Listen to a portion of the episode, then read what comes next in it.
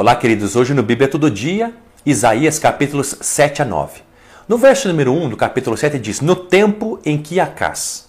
O que está acontecendo isso? No tempo do rei Acás, havia uma, uma animosidade, uma guerra eminente entre Acás, que era o rei do reino de Judá, o reino do sul, contra o rei Peca, que era o rei do reino do norte, Israel, que havia se aliançado também com Rezim, rei da Síria.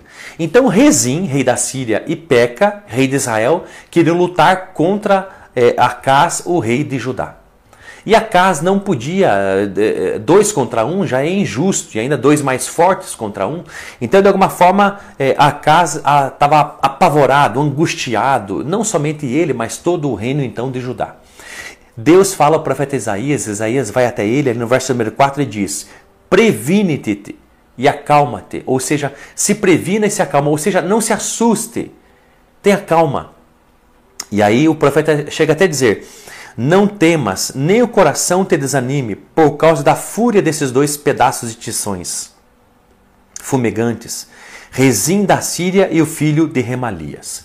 O que, que o profeta estava dizendo? Não se assuste, se acalme, não se apavore, porque isso aí é resto de lenha é, é, soltando fumaça. Nem fogo é pegando, é soltando fumaça. Não é nada.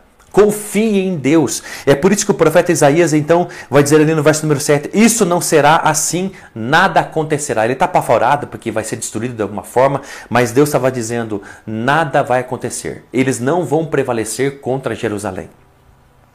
Mas então o profeta fala algo então ao rei. Olha, rei, ali no verso número 9: Se não o crerdes, não permanecereis.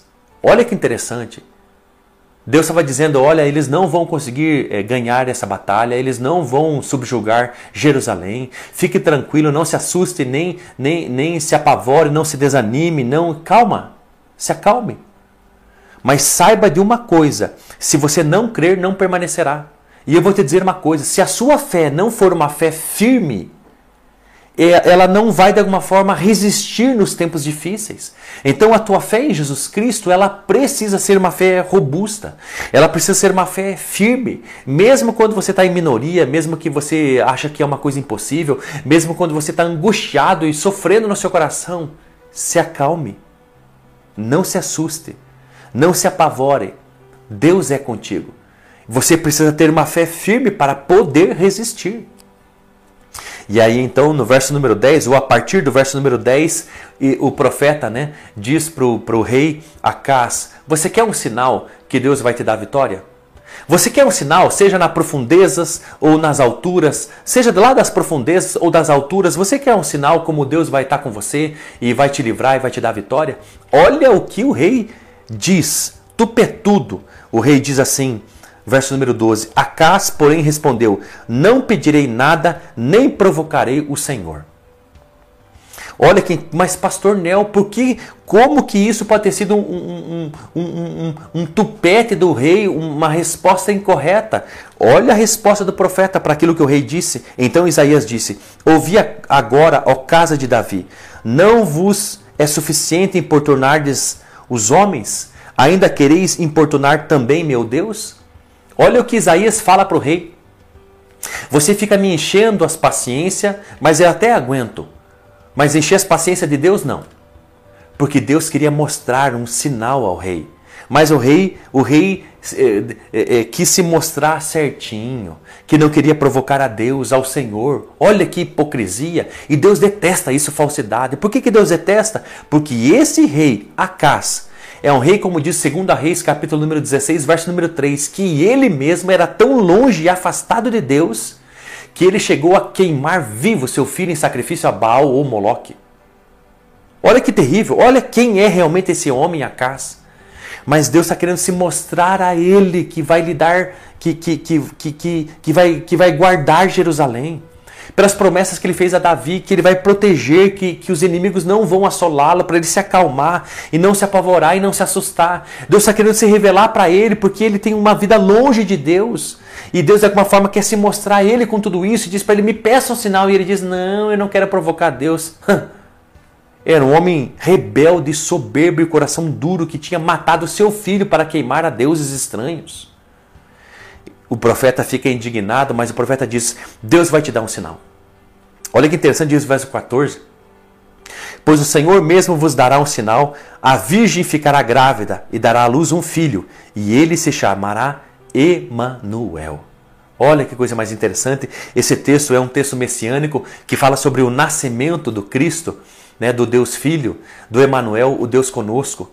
Então Deus estava dando um sinal aqui, não apenas que viria, né, séculos mais, mais tarde, né, o Cristo, o Deus vivo, encarnado entre os homens, habitando entre os homens, mas também aqui, muito provavelmente, de alguma forma, é, é, é, é possível que talvez a primeira esposa de Isaías, é, de alguma forma havia morrido, ele tinha ficado viúva e se casado com uma virgem, e dessa virgem talvez tenha um filho chamado e colocado o nome dele de Emanuel, que significa Deus conosco.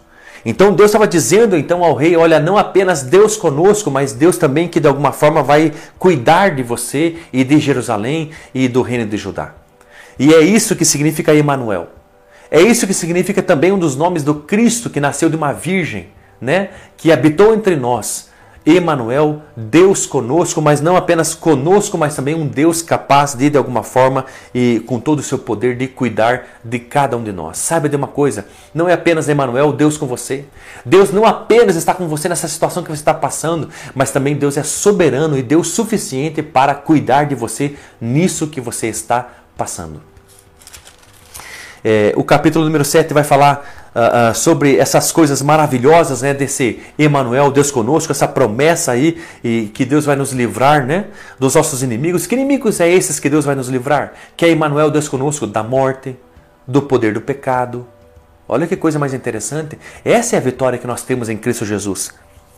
E no capítulo número 8, vai falar então sobre a ruína da Síria e de também de Israel e também de Judá. Olha que coisa mais interessante. Por que essa ruína?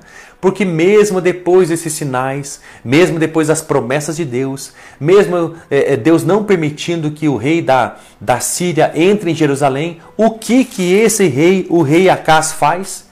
Ele pega os tesouros, está lá no livro de Reis, capítulo número 16, versos 7 a 9. Ele pega os tesouros do templo e então dá de aluguel, de, de, de, de, de pagamento pelo aluguel das forças armadas do rei da Assíria para que faça uma parceria com o reino de Judá para lutar contra o rei sírio. Olha que coisa mais interessante. E é exatamente isso que esse rei é, do povo de Deus faz. O rei Acás. Ele tira os seus tesouros, inclusive não apenas do palácio e do rei, mas do templo de Deus, e compra, aluga as forças armadas do rei da Assíria para lutar contra o rei sírio e contra Israel. E é isso que acontece. E por causa disso, diz o capítulo número 8, Deus então entrega. Entrega todo mundo. O rei da Síria entrega o rei de Israel, entrega o rei de Judá, aqui no caso, é, Acás, entrega para o rei da Síria. Então o rei da Síria vai subjugar o rei sírio, o rei da Síria vai levar cativo o reino de Israel e o reino da, da Assíria vai invadir o reino de Judá. Mas não vai levar cativo, porque cativo quem vai levar Judá é o rei da Babilônia. Olha que coisa mais interessante. É isso que diz o capítulo número 8. E o capítulo número 8 vai falar uma coisa muito interessante, diz ali o verso número 1. O Senhor também me disse: toma uma tábua grande e escreve nela com caractere, em caracteres legíveis. Escreve Maer Salal Has Bas. Esse é o nome de quatro nomes do próximo filho de Isaías. Olha que interessante. Você vai pegar uma placa enorme e você vai escrever com letras grandes para que todo mundo enxergue o nome do teu filho, Maer Salal Hasbas. E ali diz o verso número 3: Deitei-me com a profetisa, ou deitei-me com a minha esposa que é profeta, e ela ficou grávida, e eu coloquei no nosso filho o nome Maer Salal Hasbas. O que significa esse nome? Eu vou explicar para você, mas antes eu preciso ler o verso número 18, que diz: Aqui me encontro com os filhos que o Senhor me deu. Está Isaías com seus dois filhos, ele diz: Eu me encontro aqui, eu e os meus filhos que Deus me deu por sinais e maravilhas em Israel. Olha que Israel tá, o que Isaías está dizendo que ele e os seus filhos são sinais para falar com a nação. São sinais para falar com o povo, dado por Deus. E por que, que são esses sinais? Porque o nome Isaías significa salvação do Senhor. Então, o próprio nome do profeta, é, é, é isso era muito é, característica dos povos antigos, o nome significava muita coisa. Então, talvez você não signifique, não sabe o significado do seu nome, mas antigamente não. Dava-se nome às pessoas pelo o significado que se queria. Hoje nós vamos no Google e descobrimos qual é o significado do nosso nome. Não, antes, antes é, é, por uma circunstância ou situação ou aquilo que se queria, uma profecia, se dava um nome na pessoa porque o significado era em primeiro lugar. E aí então aqui Isaías significa salvação do Senhor. Por isso que ele está dizendo que ele e seus filhos da parte de Deus são sinais ao povo de Deus o tempo todo como mensageiro, no próprio nome é uma mensagem. Salvação ao Senhor, é isso que o tempo todo Deus estava querendo mostrar através do profeta Isaías, que ele era o Salvador, ele queria ser o Salvador, ele queria salvar todo o povo. Mas o povo não queria. Então, porque não queria e porque se atolava no pecado, se afastava cada vez mais de Deus, então que no segundo filho Deus disse a Isaías, coloca nele o nome de Maer Salal Hasbaz, que significa rápido despojo, presa segura. E é assim que aconteceu com os assírios. Os assírios vieram e seguraram então o povo de Israel de tal forma e os prenderam como presa bem segura e firme e rapidamente levaram os despojos, os venceram. É isso que era a mensagem, o significado desse segundo filho. Mas com toda essa situação, e isso realmente aconteceu sobre o reino de Israel, e houve mesmo invasão do rei da Síria ao reino de Judá, mas não acabaram com o reino de Judá completamente, é, é, apenas algumas invasões, uma aqui, uma colar. Mas o primeiro nome é, do filho de Isaías, está ali no verso número 3 do capítulo número 7, é Siar Jazub. Olha que coisa mais interessante, que significa um remanescente voltará. Com toda essa, essa ira de Deus sendo derramada sobre o seu povo por causa da, da dureza de coração e pecado e afastamento de Deus, Deus corrigindo o seu povo, Deus ainda está dizendo que um remanescente voltará que ainda esse toco dessa essa árvore, né, que foi cortada e sobrou um toco, ainda vai nascer, vai brotar um remanescente. Ainda eu vou fazer desse Israel do meu povo um grande povo, milhares e milhares, e vou cumprir aquilo que eu prometi a Davi, que eu comprometi, que eu prometi a Abraão. É isso que significa os seus nomes. E por fim, no capítulo número 9, termino aqui, vai falar sobre a vinda é, de um reino de paz, de um rei maravilhoso e extraordinário. Diz ali no verso número 1: Entretanto, não haverá escuridão para a que estava aflita. Com toda essa situação, ainda há esperança, e Deus dizendo isso ao povo de Israel, ao reino do sul, o reino de Judá. Diz ali o verso número 2: O povo que andava em trevas viu uma grande luz. E resplandeceu a luz sobre os que habitavam na terra da sombra da morte. Esse texto foi dito pelo evangelista, pelo, pelo discípulo Mateus, o apóstolo Mateus. Quando escreveu o Evangelho de Mateus, capítulo 4, verso número 16, o próprio Cristo está falando sobre isso, que ele é a luz que veio sobre os homens e resplandeu, resplandeceu sobre as trevas. Ele vai falar sobre esse príncipe da paz, sobre a vinda desse Deus Todo-Poderoso encarnado, sobre esse quem ele é, diz o verso número 6 e 7. E diz assim: porque um menino nos nasceu, fala sobre a humanidade de Cristo, 100% homem. Um filho nos foi concedido um menino nos nasceu a humanidade. Um filho concedido fala sobre a divindade de Jesus. 100% homem, também 100% Deus. O governo está sobre os seus ombros e o seu nome será maravilhoso. Olha que interessante. No reino eterno de Cristo, é, é, é, não vai ser um tédio monótono, vai ser maravilhoso. Olha o seu nome, maravilhoso. Vai ser extraordinário viver com Deus a eternidade toda. O segundo nome, conselheiro, o reino eterno de Jesus, estabelecido na terra, sabe que vai ser cheio de sabedoria, porque ele vai saber dar conselhos, vai saber governar, vai ser cheio de justiça. Deus forte, ele é o soberano, o Deus é, poderoso para fazer qualquer coisa. Pai eterno, olha que interessante. Pai eterno, sabe de uma coisa? É da onde origina essa eternidade. Nós vamos, se você quer saber como viver a eternidade, é em Jesus Cristo. Esse Pai eterno significa. Lembra que Deus disse que o diabo é o pai da mentira? É porque é dele o arquiteto na mentira, é dele que nasce a mentira, é ele que estabelece a mentira. Se você quiser procurar mentira, é no diabo que você tem que ir. E se você quer procurar a eternidade e como viver a eternidade com Deus, é em Jesus Cristo, príncipe da paz. O seu domínio, o seu reino é desde agora e para sempre, como diz o verso número 7, e o zelo do Senhor dos, dos exércitos fará isso. Olha que interessante.